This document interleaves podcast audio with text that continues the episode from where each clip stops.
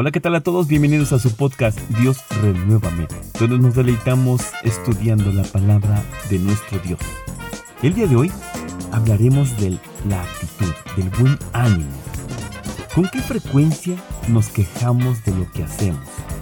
Muchas veces nos resistimos, nos negamos e incluso nos molestamos, cuando en verdad deberíamos estar agradecidos por tener las fuerzas para hacerlo. El día de hoy aprenderemos que Dios nos ordena tener una buena actitud en todo. Así que vamos al estudio.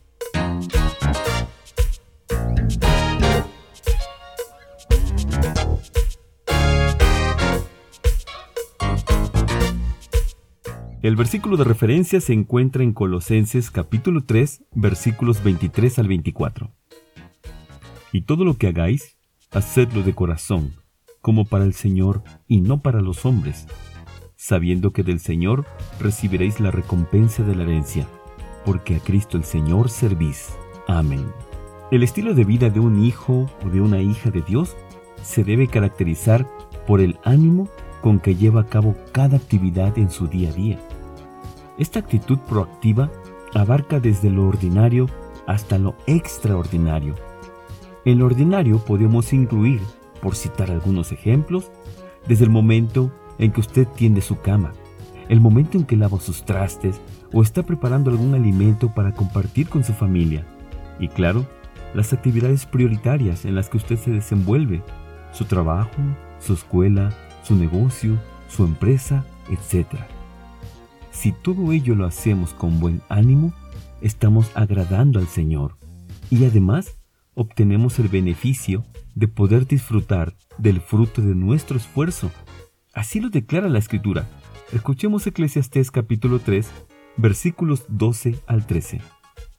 Yo sé que nada hay mejor para el hombre que alegrarse y hacer el bien mientras viva.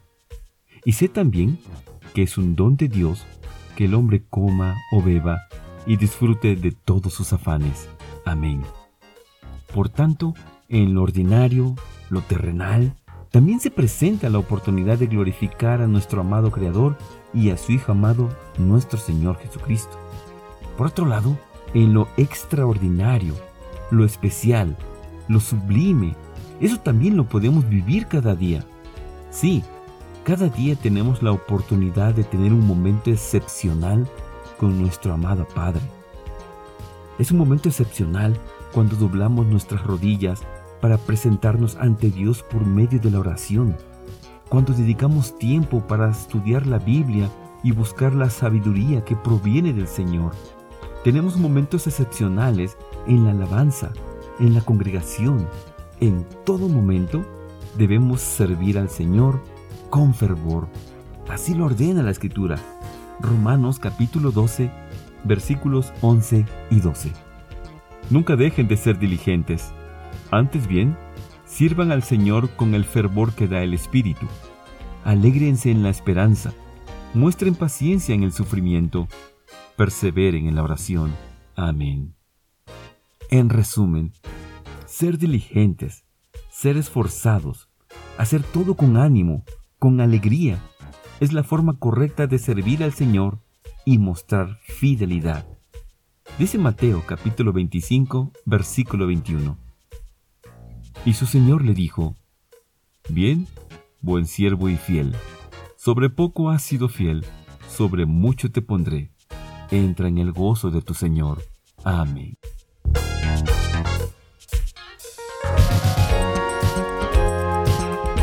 Reflexionemos. ¿Qué aprendimos el día de hoy? Aprendimos que nuestras actividades no tendrían por qué estar distantes de nuestro Dios, ya que en todo momento estamos a su servicio.